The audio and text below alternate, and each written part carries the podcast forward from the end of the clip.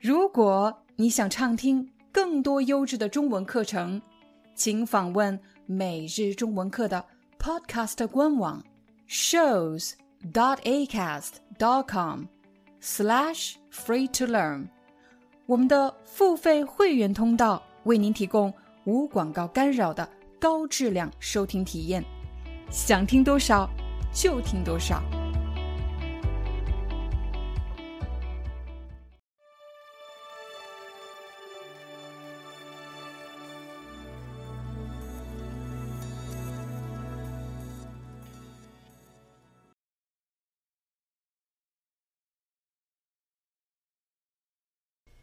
如果你已经学习了几年中文，我相信大家肯定知道“所以”这个词。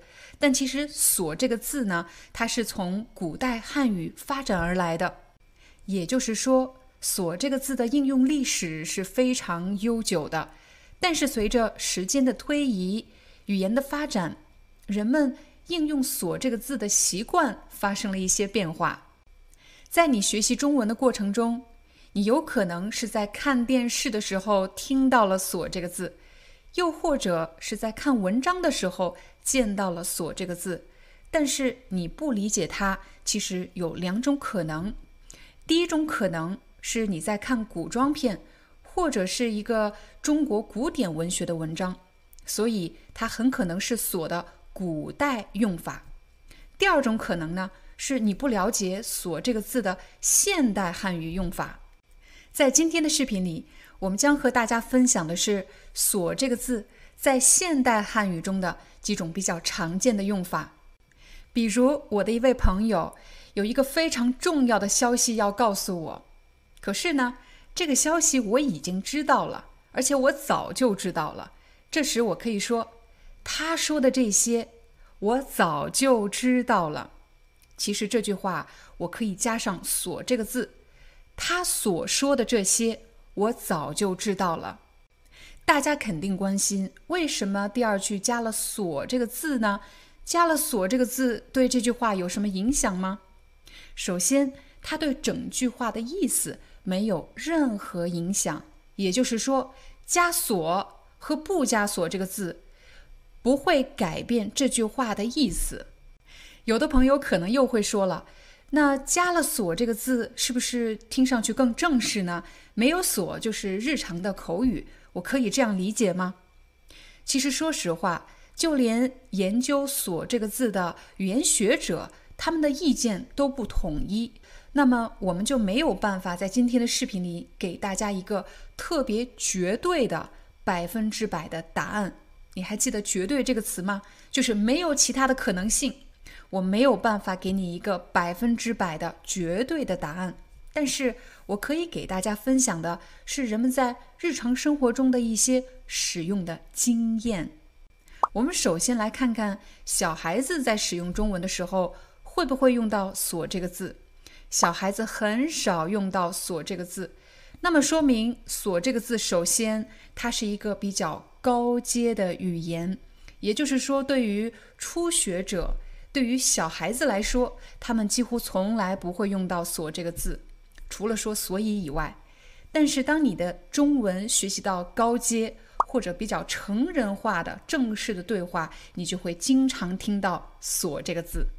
那我们再来对比两个成人，如果一个成人说“你说的这些我早就知道了”和“你所说的这些我早就知道了”，首先我会觉得加了“所”这个字。这个人的中文水平就高了很多，而且似乎很具有古典的气质，就像我在电视上看的古装片一样，好像是一种比较古典的用法，同时也显得比较正式。当然，尽管不是所有的语言学者都会赞同我刚才的经验论，但是这确实是我观察到的一个现象。现在我们再回到这句话。你所说的这些，我早就知道了。什么？我早就知道了。我说是这些事情，我早就知道了。什么样的事情？你所说的这些，你会发现“你所说的”这四个字形成了一个固定的结构，用来修饰这些这些什么？这些事情。你所说的虽然只有四个字，但是呢，每一个字其实它都对应着一个功能。比如“你”，它对应的是主语；“所”是我们今天要用到的关键字；“说”是动词；“的”其实是帮助“所”来构成一个固定的句型。主语加上“所”。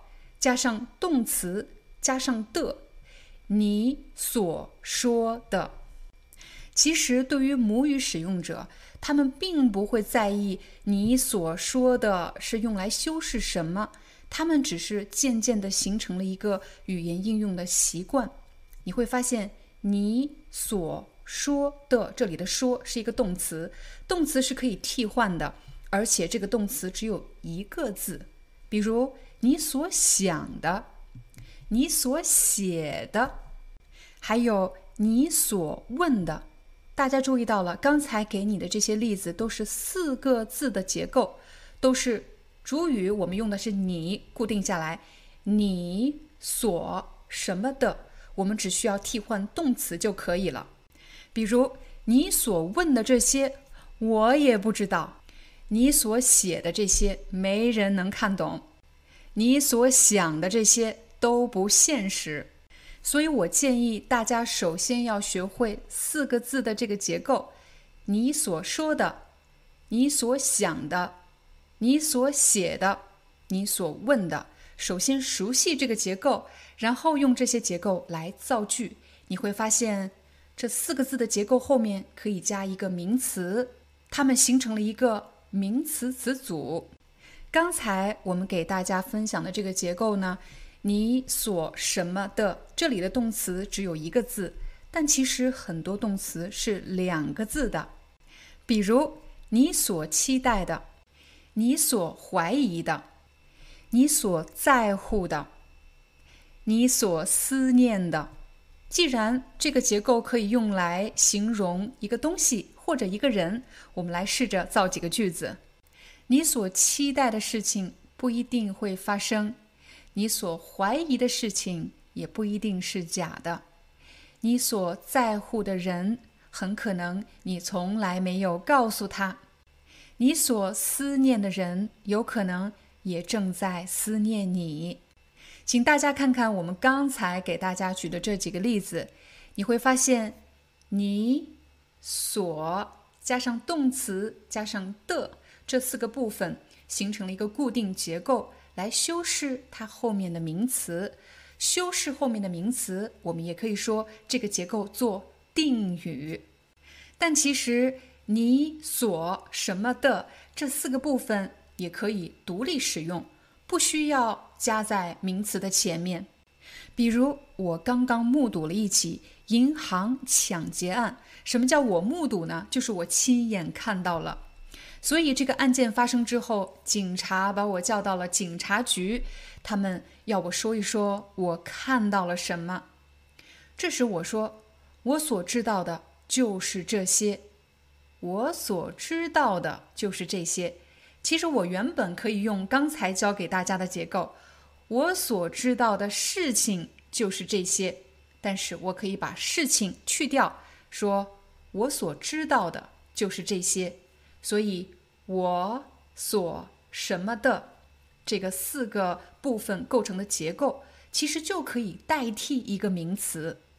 再比如，我们刚才说到的一句话：“你所怀疑的事情不一定是假的。”我也可以说：“你所怀疑的不一定是假的。”比如，有一个女孩最近交了一个男朋友，她把男朋友带回家，介绍给自己的父母。但是，当他父母知道这个男孩已经有很多年没有工作了，那么这个女孩的父母就很担心。一开始，这个女孩真的不理解，而且特别生气。她觉得自己的父母是势利眼。什么叫势利眼？就是表示根据一个人的收入、根据一个人的社会地位而区别对待某个人。这时候，这个女孩子的朋友也许会这么对她说。你的父母所在乎的不是这个男孩子有没有工作、有没有钱，他们所在乎的是你幸不幸福，你的生活有没有保障。你会发现在刚才的例子里，你的父母所在乎的这个的的后面省略了事情，对吗？其实你的父母所在乎的，其实就可以作为一个整体来代替名词。在这里，这个所其实是可以省略的，省略之后不会改变这句话的意思。也许你的父母真正在乎的不是这个男孩子有没有工作，你的父母真正在乎的是你幸不幸福。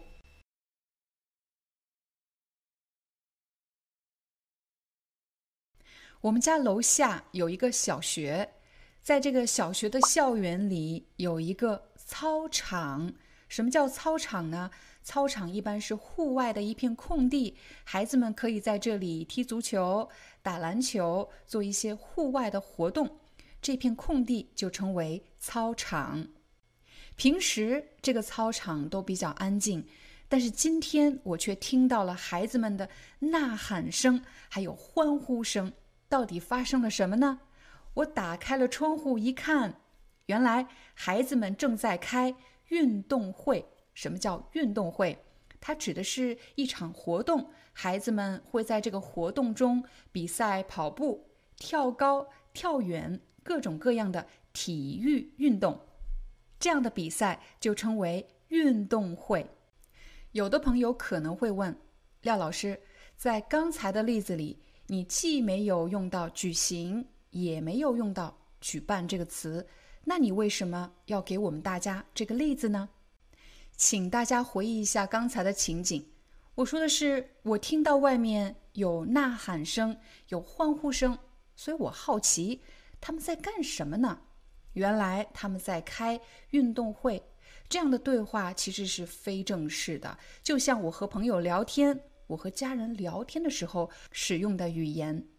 但是如果我现在改变一下角色，我是一名新闻工作者，我是一名记者，所以我对周围发生的事情非常好奇。我发现这场运动会非常特别，它是一场国际小学生运动会，所以我决定报道这个新闻。大家肯定可以理解，在新闻报道中使用的语言和你平时聊天和家人朋友聊天的语言一样吗？当然不一样。新闻报道中使用的语言是正式的语言。假设我是一名记者，这时我会说：“一场国际小学生运动会正在这里举行。”这里的“举行”其实就是“进行”的意思。一场国际小学生运动会正在这里进行，也就是正在这里发生。我们还可以放入其他的活动。比如，一场残疾人足球赛正在这里举行；再比如，一场国际人才交流大会正在这里举行。这个活动的标题特别长，我来给大家解释一下。很可能你未来就用得到“国际人才”，说明它所针对的对象不是指中国本土、中国本地，而是面向国际的。无论你来自哪个国家，是中国的还是外国的，但只要你是人才，你就可以来参加。什么是人才呢？一般是指那些具备特殊的技能、特殊的知识，在某方面领域是专业人士，那么你就称为人才。你已经理解了国际人才的意思，那么交流大会到底交流些什么呢？如果你是一位国际人才，你希望在中国寻找到新的工作机会，你可以参加这样的交流大会；又或者你是某个机构、某个组织的负责人，希望在中国寻找更多的合作的机会，你也可以来参加这样的交流大会。刚才我们教给大家的句型是什么什么活动正在哪里举行？在的后面放的是一个地点，可如果你要参加一个活动，除了知道这个活动在哪里举行以外，你还要知道这个活动在什么时候举行。比如，我可以说，二零二二年三月，一场国际人才交流大会将要在深圳举行。很多朋友都有这样的困扰：如果有了时间，有了地点，我应该怎么排序呢？请你观察一下刚才这句话，时间放在了句首，你可以说二零二二年三月，然后再说这句话。什么事情呢？这句话的主语是活动，一场国际人才交流大会，在哪里？然后是地点，在哪里举行？在深圳举行。说完了举行，我们再来看看“举办”这个词。一个好的活动能成功的举行，一定是有一个机构或者一些人来负责组织这个活动。这时你就会用到“举办”这个词。比如，深圳的国际人才交流大会是由当地政府举办的。请大家注意这个句子，是由。什么什么人举办的？你会发现在这个句子中，主语还是活动，但是它是一个被动的语态，因为活动不可能自己发生，对吗？这个活动是由谁呢？当地政府举办的。你会发现，如果是由当地政府举办的，说明是当地政府负责组织，甚至出资来。负责整个的这项活动，比如二零零八年奥运会是由北京举办的，也就是由北京这个城市来负责组织运行这件事情。二零二二年的冬季奥运会是由北京举办的。刚才我们教给大家的是什么活动？由什么机构举办的？其实这里的举办也可以替换成负责，什么活动是由哪个城市或者哪个机构负责组织和运行的？刚才我们说的是被动语态，现在来改变一下句型，比如我也可以说巴黎将举办二零二四年的奥运会。这句话的主语其实是组织负责运行这个活动的机构，对吗？巴黎，巴黎干什么？巴黎将举办，他将举办什么？举办一个活动，举办二零二四年的奥运会。现在我们来帮助大家做一个快速的梳理。当你学习一个语言的时候，首先你要分清这个语言是在正式的场合呢，还是非正式的场合。我告诉大家了。举行、举办这两个词都是比较偏正式的，所以你会在新闻的标题中或者非常正式的对话中应用到“举办”和“举行”这两个词。第二，当你说话的时候，你要想一想你所强调的信息是什么。比如，我就特别想去参加这个国际人才交流大会，可是在哪儿啊？我什么时候去参加呢？这时，如果你想用一个比较正式的句型来询问的时候，你就可以说：“请问这次活动在哪里举行？”又或者“这次活动在什么时候举行？”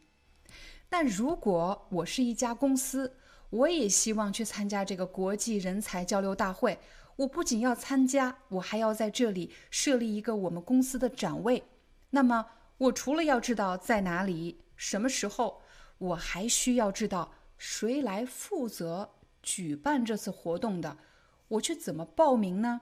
这时我就会问到：这次活动是由什么机构举办的？或者这次活动的举办方是谁？举办方其实就是举办的人或者举办的组织是什么？所以简单来说，当你想询问在什么时候、在哪里，你很可能会用到举行。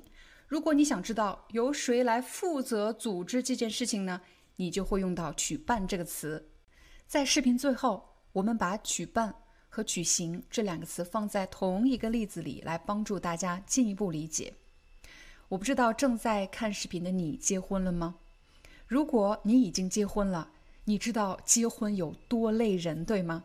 如果要举办一场婚礼，要做的事情实在是太多了，比如。你要写请帖、选婚纱、选酒店、选婚车、选伴娘，还要去彩排，有非常多的幕后的事情要做。但是每个国家举行婚礼仪式的流程是不一样的。在这个例子中，你其实可以看得非常清楚，举办。强调的是要办这件事情，要负责组织运行这件事情，所以你要做很多幕后的事情，对吗？别人看不到的。但是“举行”这个词强调的是婚礼仪式的进行，婚礼仪式的发生。也许你会说，老师已经很清楚了，可为什么大家还是会问“举办”和“举行”有什么区别呢？那是因为在一些情况下，这两个词确实是可以替换使用的。比如我问你，你们的婚礼是在哪儿举办的？你们的婚礼是在哪儿举行的？你看，我问的都是同一个意思，就是你在哪儿结婚的，对吗？你的婚礼是在哪儿举办的？你的婚礼是在哪儿举行的？在这种情况下，本身这件事情就是由你负责的，所以在这样的情况下，我们不会做刻意的区分。这时你可以说，我们打算在巴黎举办婚礼。又或者，我们打算在巴黎举行婚礼。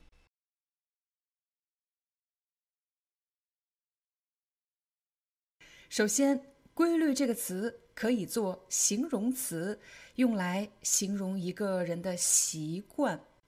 如果你做什么事情很规律，很有可能这是你的一个习惯，而且是一个好习惯。比如，有的人的生活作息很规律。做就是工作，息其实就是休息的意思。生活作息很规律，表示他每天工作休息的时间都是固定的，不会突然变来变去。但是说实话，我自己的生活作息就不太规律。比如有时候工作特别忙，忙到晚上一两点才睡觉，第二天特别困，所以中午的时候呢，我会睡午觉。结果这个午觉啊，一睡就睡到了下午六七点，到了晚上呢，又睡不着了。我的生活作息不太规律，我知道这样对我的身体不好，但是我却很难改掉这个坏习惯。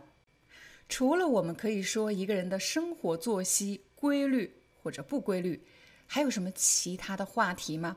比如你学中文的时间规律吗？如果你每天来看我们的视频，我敢保证你学习中文的时间是非常规律的。但是如果你一次性就看两三个小时的视频，结果过了一个月以后才来复习，那我可能要说你的学习时间不是特别规律。你会发现，当某个人做一件事情很规律。说明他有一个固定的时间啊，相对固定的时间，而且是持续性的，一直在做，一直在一个固定的时间做一件事情。但如果不规律呢，很可能是今天做，明天又不做了，想做的时候就做，不想做的时候就不做，心情好的时候做，心情不好的时候就不做。除了学习中文，还有什么事情是需要规律的呢？比如健身。你是一个热爱健身的人吗？又或者你最近有打算开始健身吗？也许你和我一样，也曾经尝试过健身，但是这个健身的尝试失败了。几年前，我曾经尝试过每天早上跑两公里。可是我才坚持了三天，我就坚持不下去了。为什么呢？因为实在是太累了。我才刚刚开始跑步，跑了三天之后呢，我腰酸背痛，每天起床都变得很困难。如果你问我，我健身失败的原因是什么？为什么没有形成一个规律？为什么没有坚持下去？我现在回想起来。我觉得我健身失败有两个原因。第一，我把目标定得太高了。对我这样的从来不跑步的人来说，每天早上跑两公里其实是比较累的。这个目标定得太高了，很难实现。第二，我没有给自己确定一个固定的时间。在这三天里，我有时候是早上去跑步，有时候是下午去跑步，有时候是晚上去跑步。我没有给自己确定一个固定的健身的时间。刚才我们给大家举的这些例子，比如生活作息很规律，学习中文的时间很规律，健身很规律，指的是某个人做某件事情的时间很规律。其实“规律”这个词呢，还可以用来形容其他的东西，比如我们可以用“规律”来形容声音。下雨的时候。有些朋友可能会听雨滴滴在树叶或者玻璃上的声音，你听到的很可能是滴滴答、滴滴答、滴滴答。你会发现，刚才这一组声音是有规律的，它发出的规律是滴滴答、滴滴答、滴滴答。所以，规律这个词用来形容一个声音是有节奏的。规律这个词除了可以用来形容声音，也可以用来形容数字。比如，请大家看这排数字：一二三，一二三，一二三。这组数字有规律吗？当然是有规律的。它们是三个数字。一组，而且一个小组当中，数字和数字之间相差一，这就是这组数字的规律。请大家看这两句话，第一句，这些数字是有规律的，和第二句，这些数字的规律是什么？这些数字的规律是三个数字一组。你会发现在第一句当中，这些数字是有规律的，是什么？是有规律的，表示是有节奏的。第二句话，它的规律是什么？在这里，规律做名词，也就是说，规律这个词既可以做形容词，也可以做名词。在学习名词之前，我们做一个简短的总结。当规律做形容词的时候，可以形容一个人的习惯，他做某件事情很规律，表示他有固定的时间，而且是可持续性的，是一个很好的习惯。当我们说一个声音或者一个数字是有规律的，表示它有一定的节奏。现在我们来看看规律做名词的时候是怎么用的呢？规律其实是很重要的事情，比如在生活中，我们会发现一些规律，并且总结一些规律。怎么发现规律呢？比如，我就发现我自己有一个规律：我只要一熬夜，第二天肯定头疼，这是我发现的规律。那我总结的规律是什么呢？我总结的规律是我不能熬夜，我只要熬夜肯定头疼。所以总结规律其实是总结一种经验。再比如，我的一位朋友，他就发现了一个规律，是关于他自己的。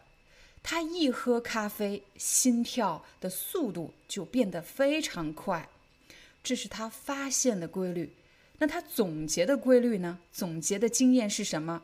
他告诉我，我不能喝咖啡，因为我一喝咖啡就心跳加速。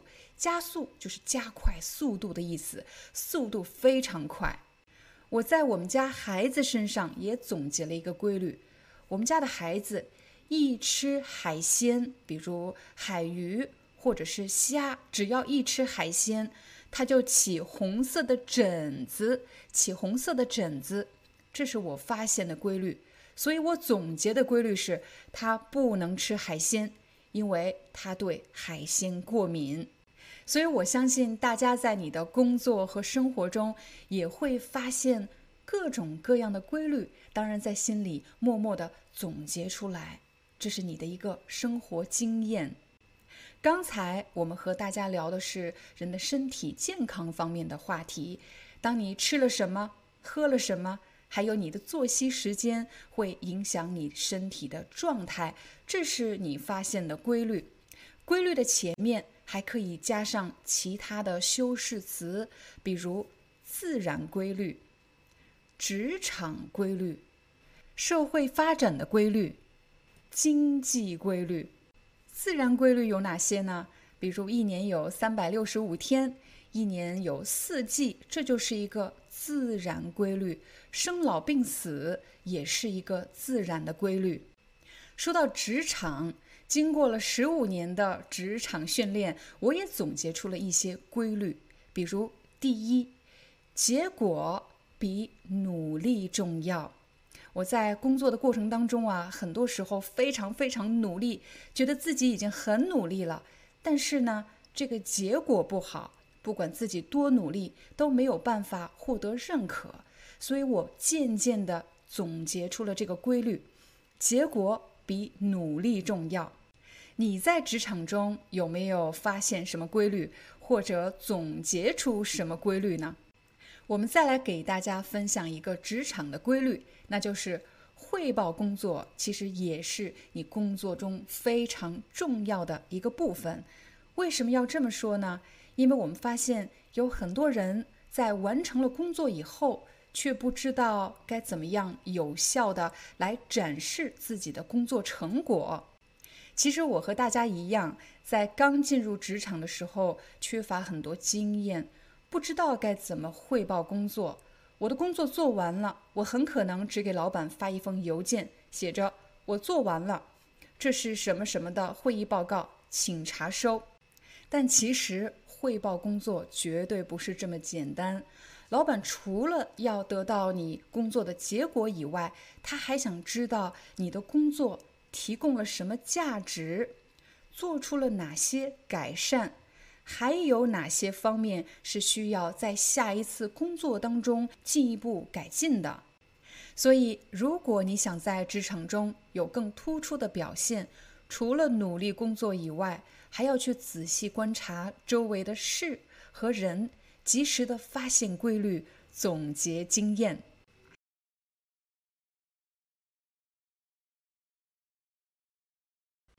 我们首先来看。幼和稚这两个字，幼指的是幼小、年龄小的意思，而稚指的是稚嫩，表示还没有长大、还没有成熟的意思。幼稚这个词大致会用在两个场景中。第一个场景是用来形容或者描述和孩子有关的话题，比如幼儿园也叫。幼稚园，多大年龄的孩子要去上幼稚园或者幼儿园呢？一般是从两岁半到六岁左右这个年龄段的孩子会去上幼稚园。如果你已经知道了两岁半到六岁左右这个年龄阶段孩子们去接受教育的这个地方叫做幼儿园，又或者叫幼稚园。那么我们再来看看什么年龄阶段的孩子被称为幼儿。幼儿一般指的是一到三岁的儿童。幼儿，幼儿这个年龄阶段的孩子一般在学些什么呢？比如他们要学习大小、颜色、数字等等等等比较简单的话题。经常看我们视频的朋友可能知道，我有两个孩子。一个现在是七岁，一个是十岁。如果我让他们两个去看幼儿的书，去听幼儿的儿歌，或者去玩幼儿的游戏，他们两个肯定会说这些都太幼稚了。当我们说一个儿歌或者一本书、一个游戏太幼稚了，指的是这个适合于幼儿，不适合于年龄比较大的孩子。或者不适合于成人。我们再来看看“幼稚”的第二种用法。“幼稚”这个词可以用来形容一个人，我们可以说一个人的行为或者他的做法太幼稚了，也可以说他的想法太幼稚了。什么人会经常这么对你说呢？你的做法太幼稚了。或者你的想法太幼稚了。很可能是你的父母经常这么对你说。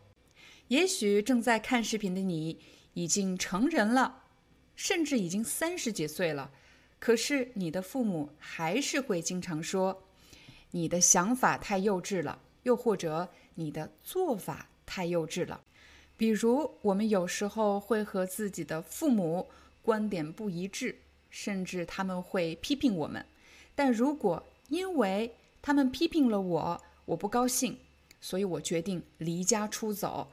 彻底消失，几天几夜不回家，让他们担心我，很可能这种行为就比较幼稚。当我们说某个人的行为很幼稚，很可能是这个人在做这件事情的时候欠考虑，欠就是缺少，缺少考虑，没有考虑，没有考虑什么？没有考虑到后果。比如，我没有考虑到，如果我消失几天几夜。我的父母会不会担心我？会不会引发一些其他的问题？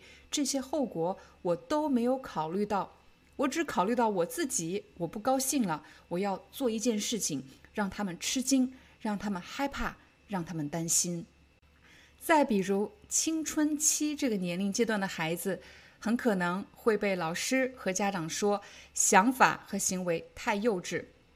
你可能经常听到“青春期”“青春期”这个词，那么青春期到底是哪个年龄阶段的人呢？一般指的是十岁到十九岁这个年龄阶段的人群。其实我们每个人都会经历青春期这个不太成熟的阶段。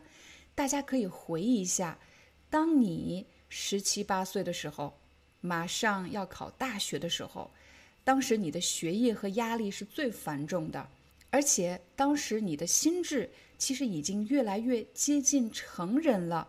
但是当你面对重大决定的时候，很可能还是没有充分的考虑到一件事情的严重后果，比如是选择上大学，还是去工作，又或者是选择参军呢？再比如是选择一个。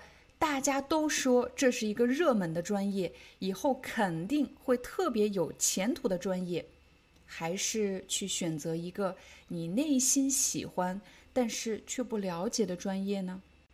又或者，有的人对要不要上学、要不要学习这件事情产生了根本上的怀疑，他开始怀疑：如果上学是为了找工作，那我现在就去找工作呢？是不是比别人更早一点实现目标呢？又或者我已经找到了工作，又为什么要去上学、要去学习呢？可是，如果你问一问你周围比你年长的，或者比你有经验、更加成熟的人，他们可能会说，你的想法还是太幼稚了。因为我们不能只通过眼前的一个结果来判断一个决定是好的。还是不好的。就算现在不学习，可是学习是一辈子的事情。我今天不学，不表示我这辈子都不需要学习。说完了青春期，我们再来说一说职场的朋友们。其实我在工作的过程中，也曾经做过很多幼稚的决定，比如我就很多次决定了裸辞。什么叫裸辞？裸就是什么都没有的意思，辞辞职。当我说我裸辞了，其实指的是我没有找到新的工作，我当时就做了决定，我立刻马上离开这家公司，我辞职不干了。当我裸辞之后，很多朋友还有家人就会说我的想法太幼稚了，我的做法太幼稚了。为什么呢？因为我没有考虑到。我辞职之后失去了经济来源，我该怎么办呢？想要找到下一份工作，其实是需要时间的，所以他们认为我做这个决定太冲动了，没有考虑到后果。我相信我们大家都不喜欢被别人说你太幼稚了，或者你的想法太幼稚了，你的行为太幼稚了。我们真的不喜欢被别人这么说，因为其实。成长本身就是从不成熟到成熟的过程，从幼稚到成熟的过程。你会发现，成熟其实就是幼稚的反义词。刚才我们给大家举出了一些例子。当我们说一个人的想法很幼稚，行为很幼稚，很可能是他非常的情绪化，他不会管理好自己的情绪，做什么事情只考虑自己，以自己为中心，尤其是他不考虑行为所带来的后果。但其实一个人的想法很幼稚，也可能是他特别的天真。天真这个词本来是用来形容孩子的，比如孩子真的是特别可爱、特别天真、特别无邪。什么叫天真呢？就是指他们的想法非常的纯粹、非常的简单，没有像成人那么复杂。孩子的天真是一种纯粹，是一种简单的美。但是，当我们用天真来形容一个成人的时候，就不是简单的美了，就不是单纯的美了，很可能是指不管别人告诉他什么，他都相信，缺乏对某件事情的判断力。比如，当我们遇到自己喜欢的人的时候，尤其是在恋爱关系中的时候，人会变得比较天真。你太喜欢某个人了，他对你说什么，你都相信。但是，当我们什么都相信、不加判断的时候，就会给自己带来很多不必要的麻烦。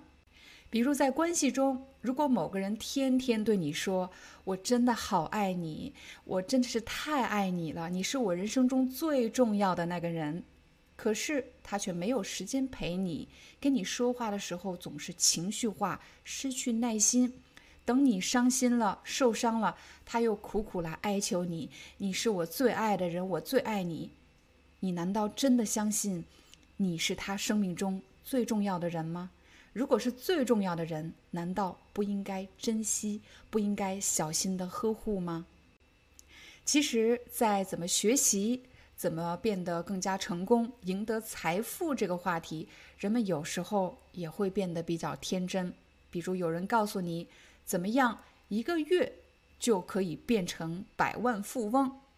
如果你真的相信了这样的视频，你的朋友和家人很可能会说你太天真了，或者你的想法太幼稚了。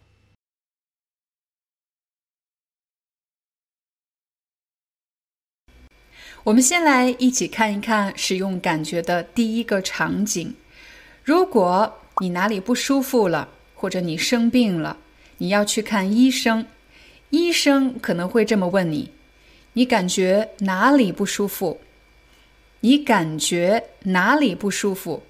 我可以说：“我感觉头疼，或者我感觉喉咙痛。”你也可以说：“我感觉喉咙疼，我感觉背疼。”有的人也会说：“我感觉背痛。”当然，你可能也会用到“我感觉胃疼”，又或者“我感觉肚子疼”。这里“感觉”这个词可以换成“我觉得”，我觉得头疼，我觉得喉咙疼，我觉得胃疼，我觉得肚子疼，我觉得头晕。由于刚才我们说的这个情景是去看医生。所以，我们需要描述的是自己肢体的感受，你身体的感觉。比如，医生在给你做检查的时候，有可能会按压身体的某个部位，这个动作就是按压。按压，他会问你：“我压这里的时候，你有什么感觉吗？”你可以说：“呃，我感觉有点疼。”你也可以说：“我觉得有点疼。”感觉的后面，除了可以加肢体的感受以外，我们还可以加一些心理的感受、心理的感觉。比如一个月以前，我和家人搬到了一个新的城市居住，家人和朋友就会打电话问我：“搬到了这个新城市，你感觉怎么样？”在这里，家人和朋友是在问我肢体的感受吗？当然不是。他们有可能是在问两个方面的问题。第一，那就是我内心的感受，比如我可以说，搬到了新的城市，我感觉很孤独，因为我在这里没有朋友。再比如，我搬到这里一个多月了，我感觉这里的一切对我来说都很陌生。陌生是什么意思呢？陌生其实就是指不熟悉、不了解，我不知道。比如，我想去银行，我不知道银行在哪里，我需要查看地图才能找到银行的位置。我想去买东西，我不知道超市在哪里。我对这个城市的一切都感到很陌生。刚才我说的是我内心的感受。但其实我感觉什么的后面也可以加入自己的评论，比如我感觉这个城市不如以前的城市适合居住，这个城市不如以前的城市适合居住，不是我内心的一种感受，而是我的一个判断，我的一个评价。再比如。我感觉这个城市很适合养老，因为这里的生活节奏很慢，不适合年轻人工作，但是很适合老年人来养老。当然，在刚才的所有例句中，我感觉什么？这里的感觉，我们也可以用“我觉得”来替换。现在你已经知道了，感觉的后面可以加三种情况。第一种。是你肢体的感受，第二是你内心的感受，第三是你对某件事情、某个人、某个地方的评价和看法。接下来，我们再教给大家两个和感觉相关的固定的句型，比如什么让人感觉怎么样？比如，老板当着其他同事的面指出我工作的错误。会让我感觉有点尴尬，有点尴尬的意思，其实就是让人很难堪，让人感觉不好意思。再比如，我想请朋友吃饭，可是，在付款的时候，我才发现我忘带了钱包，这让我感觉很尴尬。我也可以说，这让人感觉很尴尬，让人感觉怎么样？这里还可以换其他的词，比如让人感觉很别扭。什么叫别扭？别扭其实就是指让人觉得有点奇怪，让人觉得不太舒服，不太正常。我给你一个例子：我的朋友带着我去约会，这让我感觉很别扭。为什么我会觉得别扭呢？因为约会应该是两个人的事情，可是。我却坐在他们两个中间，这让我感觉很别扭，很奇怪。我的身份变得很奇怪，这让我感觉很别扭。我再给大家一个例子，比如有一天我的老板让我帮他买一杯咖啡，当我把这杯咖啡送到他办公室以后，他却给了我十美金的小费，这让我感觉很别扭。有的朋友可能会问，这里的别扭是什么意思呢？其实，在刚才的例子里，有一个文化差异的问题。在中国的文化里，当我们帮助了某个人，是不需要收小费的。如果我们收了小费，别人就会觉得你不是真心实意的帮我，而是为了挣钱，为了得点好处，所以你才来帮我的，是一种交换，是一种交易。但是在其他国家的文化中，有可能给小费是一个非常正常的行为。不同的文化对什么是正确的事情、正确的行为方式有不一样的期待。可是当我们的期待不一样的时候，就形成了文化差异。比如在中国的文化里，当我们帮助了某个人，是不能收小费的。可是我的老板却给了我十美金。这让我觉得很尴尬，这让我觉得很别扭，让人感觉怎么样？感觉的后面可以加入形容词，让人感觉很尴尬，让人感觉很别扭，让人感觉很不舒服，让人感觉很奇怪。但其实，让人感觉的后面还可以加入一个句子，可以是你的一个评价，也可以是你的一个猜测。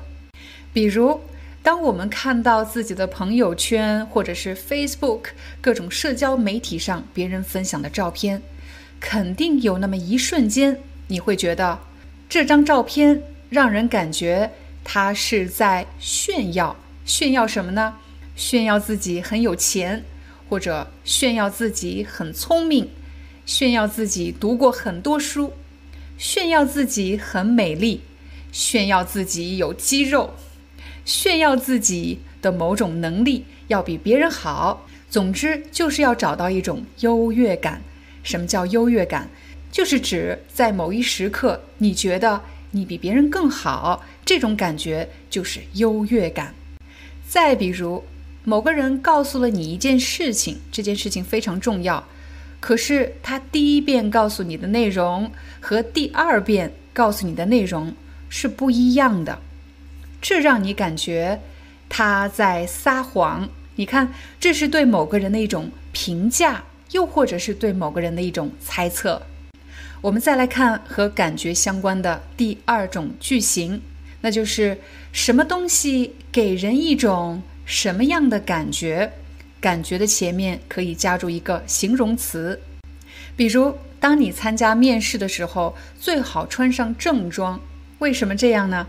这样给人一种很专业的感觉。其实这里感觉也可以换成印象，给人一种很专业的印象，给人一种很专业的感觉。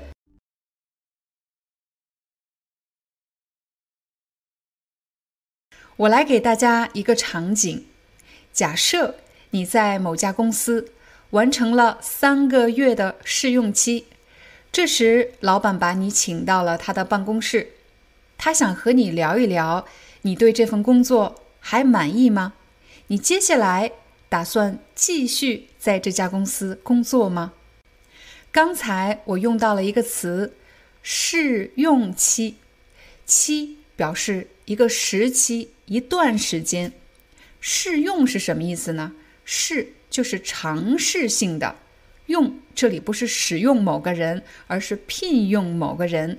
试用期其实就是指在你正式成为这家公司的员工之前，那么公司会给你一段时间的考验期、试用期，来观察一下你适不适合做这份工作。你是否具备了这个职位所需要的各种能力？通常在试用期结束后，经理会和员工进行一次面谈。面谈其实就是指面对面的谈话。通常在这样的面谈中，经理会问：“你来公司三个月了，可不可以说一说你对这份工作的感受？”这里的感受是什么意思呢？这里的感受其实指的是你喜不喜欢这份工作，你对这份工作有什么看法？经过了三个月的工作，你内心的经历是怎样的？其实这里的感受有两层意思。第一层意思指的是一个人内心的经历、内心的感觉，比如你在做这份工作的时候，你快乐吗？还是觉得压力很大？第二层意思，指的是某个人对一件事情的看法、评价，还有结论。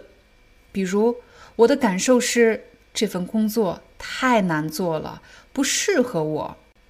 又或者，你是一名学生，你刚刚完成了在国外的学习，当你返回到自己的母校后，老师希望你和大家、和同学们。分享一下你在国外学习的经历和感受，你会发现“经历”和“感受”这两个词常常会放在一起。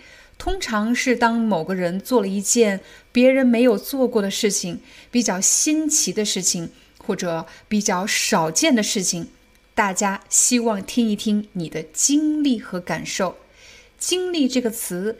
强调的是，在整个过程中你经历了哪些事件？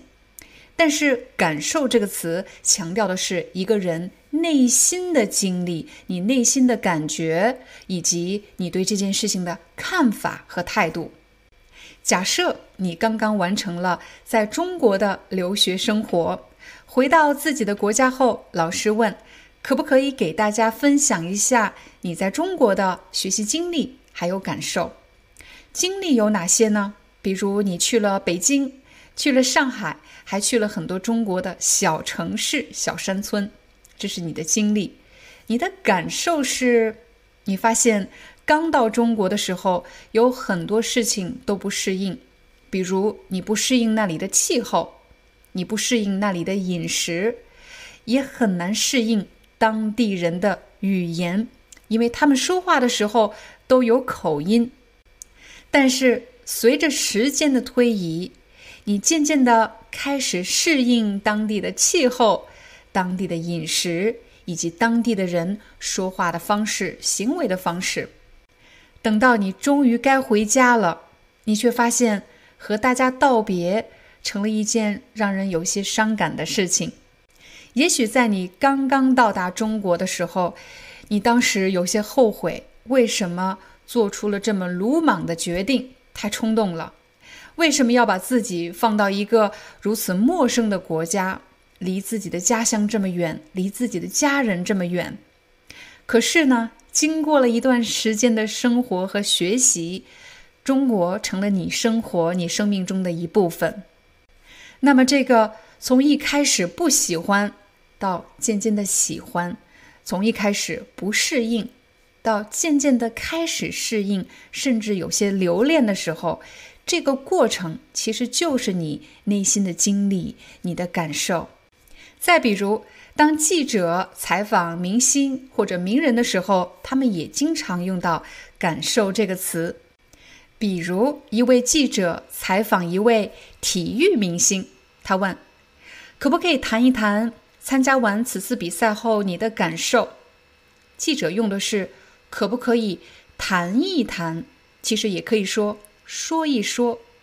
谈一谈这个词听上去更加的正式，因为这是一个公开的正式的访谈。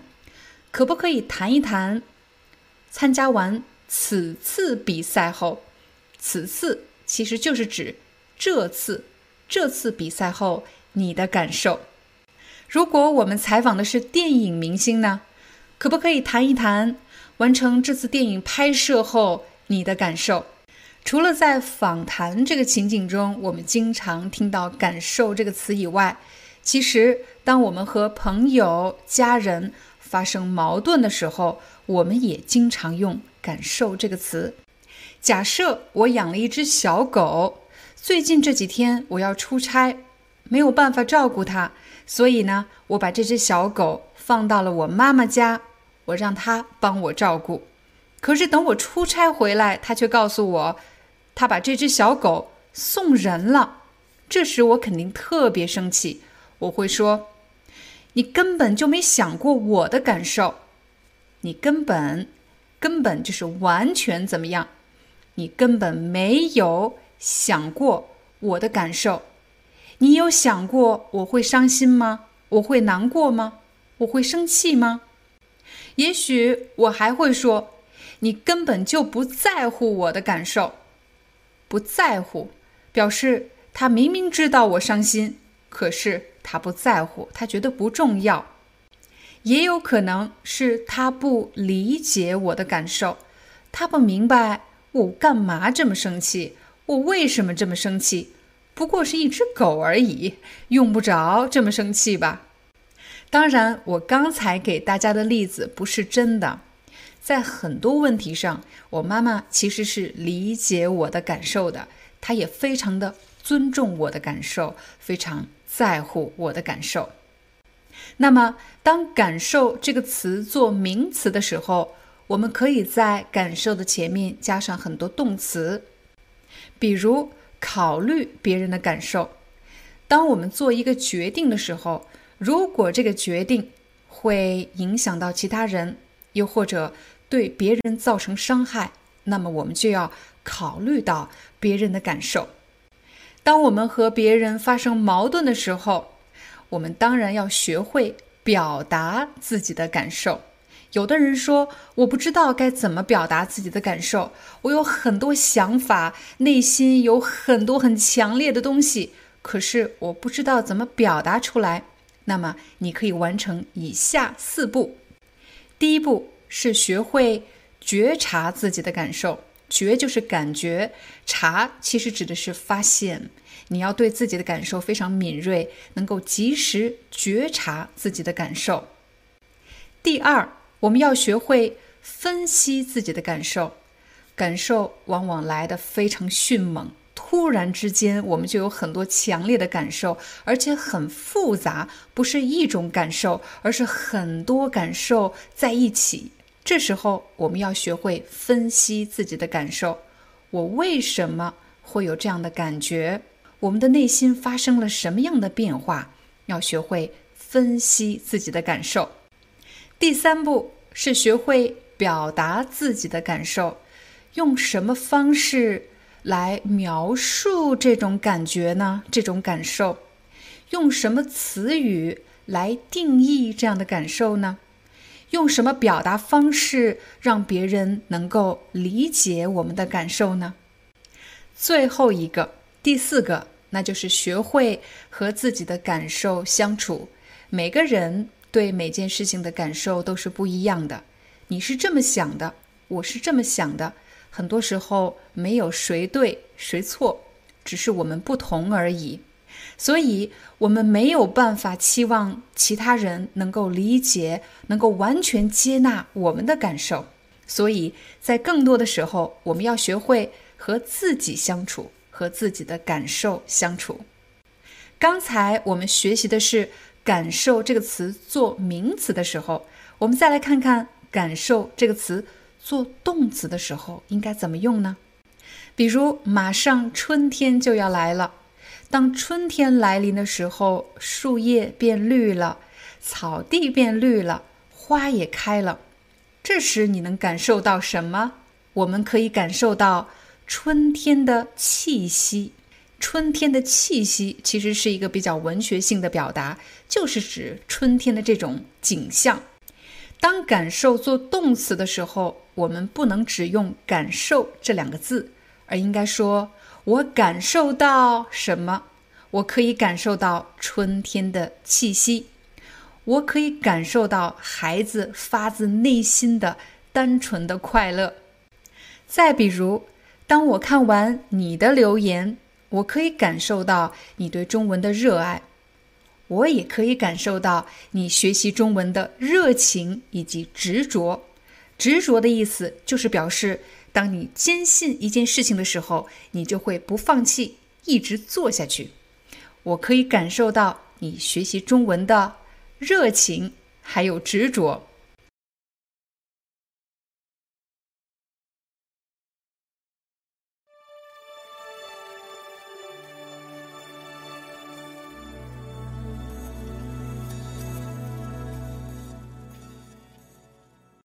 嗨，大家好，欢迎大家来到今天的中文课，我是你们的中文老师廖丹。在今天的课程里，我将教给大家怎么使用“体验”这个词。体验这个词其实既可以做动词，也可以做名词。我们首先来看看体验做动词时的用法。我来给你第一个场景，比如。我去一家商场购物，走着走着，就在这时，有一位销售走了过来。什么是销售呢？销售其实是一种职业，在购物场所卖东西的、销售产品的人，我们就可以说他们是销售，又或者是销售人员。这位销售对我说：“您好，女士，如果您感兴趣的话。”欢迎您来体验一下我们的按摩椅。他们是卖什么产品的呢？他们是卖按摩椅的。椅指的是椅子，这是一种电动的椅子。这个椅子是用来做什么的呢？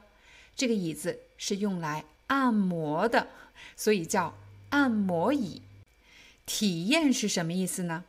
体身体力行，也就是指亲身去体验，你要亲身去经历一下，去感受一下。这位销售小姐，她希望我亲身的坐在这个椅子上，感受一下他们的产品。为什么要去感受他们的产品？当然是希望我觉得他们的产品使用起来非常的舒服。这时，他就可以进行下一步的销售工作，开始给我推销他们的产品。所以，销售人员会经常使用到“体验”这个词。比如，我是卖化妆品的，那么我就可以说：“欢迎您来体验一下我们的新款面霜。”你知道的，面霜。是一定要抹在脸上才能感觉这个面霜好不好用，我一定要亲身体验一下，亲身经历，亲身感受才可以。有的朋友可能会问，新款产品这个新款是什么意思呢？新就是新的，新款这个词一般放在产品的前面，新款面霜，新款的手机。新款的产品，新款的电器，新款的服装。再比如，如果我们想买手机，很可能会去一家手机的专卖店。什么叫专卖店呢？专卖店指的是专门销售特定品牌商品的这种商铺、商店，就可以叫专卖店。专卖店可以是实体店。是有一个真实的商铺的，我们要走进去买；又或者是线上的专卖店，可以在网上购物，网上专卖店。当我们走进一家手机专卖店，你会立刻购买吗？当然不是，我们会首先试用一下这些手机，使用起来怎么样？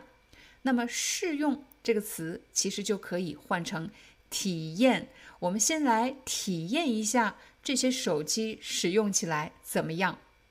我们除了可以体验各种产品、各种商品以外，我们还可以说体验生活。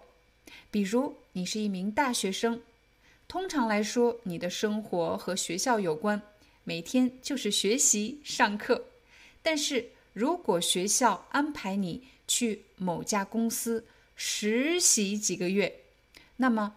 这段工作时间其实就是让你去体验职场生活，体验职场生活，也就是亲身的去经历、亲身的去感受职场的生活。除了体验职场生活，我们还可以说去体验乡村生活。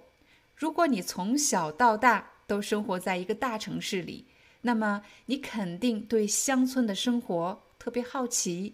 如果我让你去乡村生活一段时间，你就可以说你这是去体验生活，体验什么生活？体验乡村生活。人们为什么要去体验生活呢？其实就是去亲身体验一个自己不知道的事情，然后获得一些新的经验。这是一种认识事物的办法。体验什么？体验产品，体验生活，这里的体验都是动词。那我们再来看看体验做名词时的用法。比如你会听到一次什么什么的体验，这里的什么什么需要放入修饰词。比如一次很棒的旅行体验。我刚刚参加完一个旅游团。他们的服务非常的专业，而且非常的周到，所以我给他们写下了评论。这是一次非常棒的旅行体验。所以，一次什么什么样的体验这样的表达，通常会出现在各种产品或者服务的评论区。比如，当我们遇到了财务上的问题，又或者是身体健康方面的问题。我们肯定会去咨询相关的专业人员，咨询某人其实就是征求他们的意见，倾听他们的建议。如果他们给你的建议非常有效，而且整个咨询过程让你感觉非常好，这时你就可以说一次非常棒的咨询体验。如果是反面的呢？不是特别棒的，而是特别不好的，你可以怎么说呢？你可以写一次非常糟糕的咨询体验，一次非常糟糕的旅行体验。如果是餐厅，你可以说一次非常糟糕的就餐体验。当然，如果你喜欢我们的中文课，你也可以在评论区给我们留言说。这是一次非常棒的学习体验。好了，这就是我们今天的中文课，感谢大家的观看，我们明天见。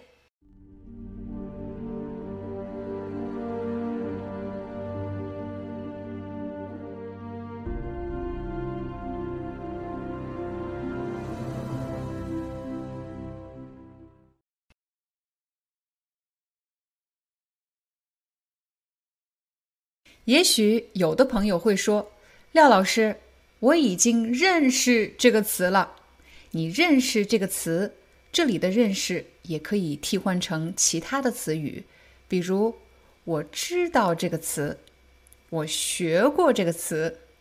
可是，如果我进一步问你，那你知道这个词怎么用吗？可不可以造一个句子？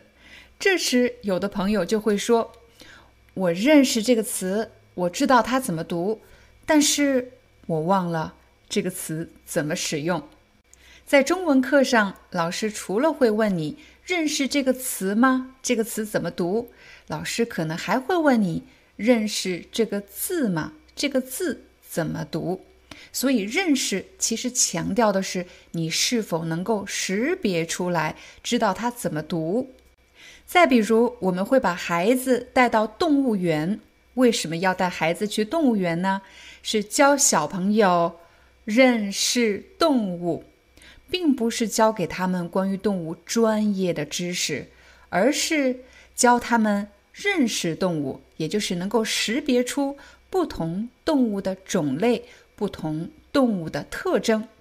我们除了要教小朋友认识动物，还会教他们认识数字。有时候，我们还要教给孩子认识。不同种类的货币，比如纸币和硬币，这些是专业的知识吗？不是专业领域的知识，而是人们在日常生活中经常应用到的一些知识。我们把这种知识叫做生活常识。请大家注意，认识的是这里是轻声，认识知识。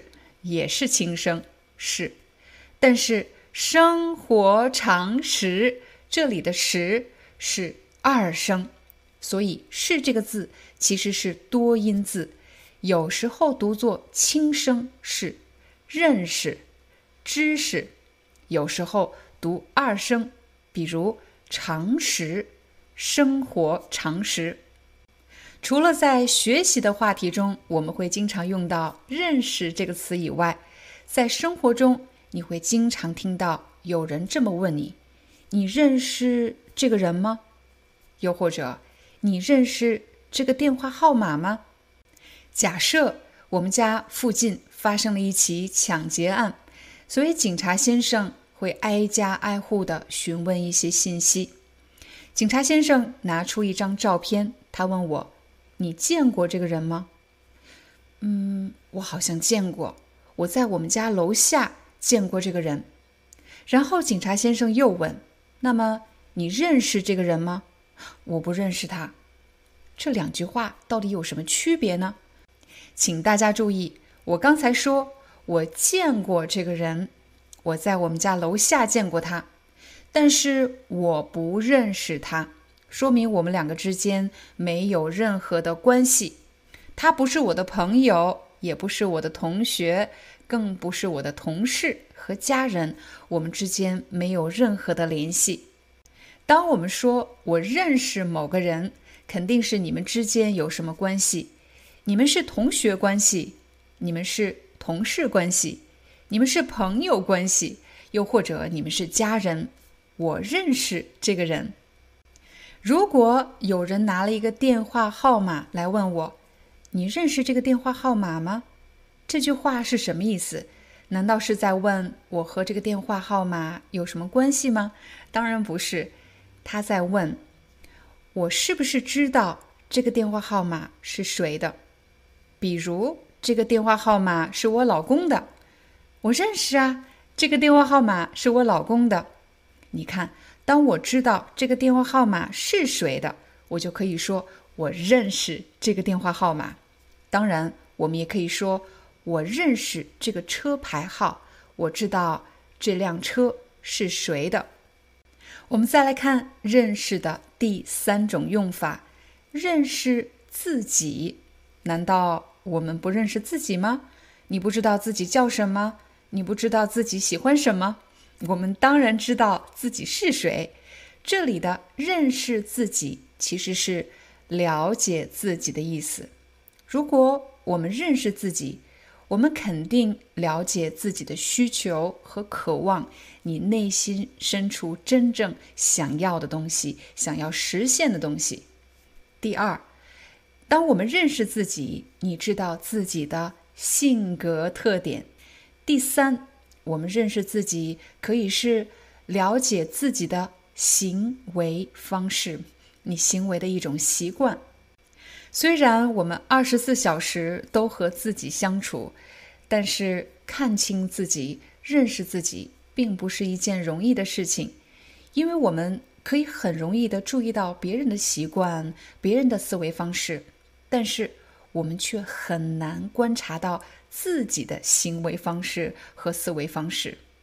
我们再来看认识的下一种用法，比如认识到教育的。重要性，认识到什么什么的重要性，其实就是指以前不知道，但是现在知道了，现在明白了。明白什么？明白教育是很重要的。如果你突然明白了某件事情是很重要的，你就可以用这个句型，认识到什么什么的重要性。比如，我认识到了健康的重要性。比如，当我们没生病的时候，我们其实意识不到健康有多重要，意识不到健康有多重要，也可以说感觉不到健康有多重要。但是，直到我们生病了，我们才发现，失去了健康，我们什么也做不了。这个时候，我才认识到健康的重要性。这里的认识到也可以用意识到。我才意识到健康的重要性。我们除了可以说认识到某件事情的重要性，我们还可以把“重要性”这个词换掉，换成“严重性”。我认识到了某件事情的严重性。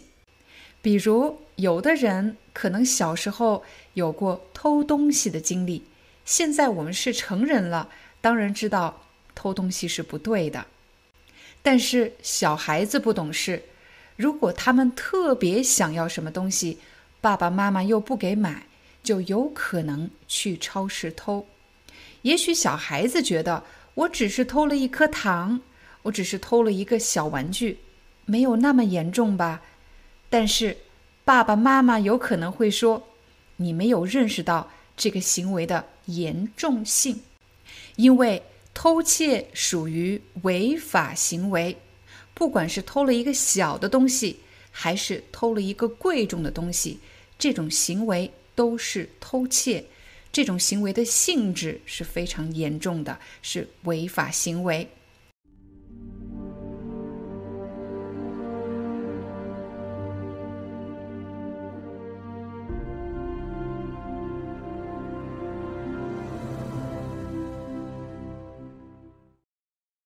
Hi, I'm your Chinese teacher, Liao Dan.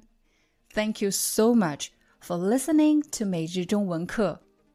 If you're looking for more lessons, please visit our podcaster website. Here's a link shows.acast.com slash free to learn. As a silver member, you can get access to all the lessons we've created to help you learn natural Chinese in a fun, interesting, and immersive way. Join us today. Enjoy your ad free listening. I'll see you in upcoming episode.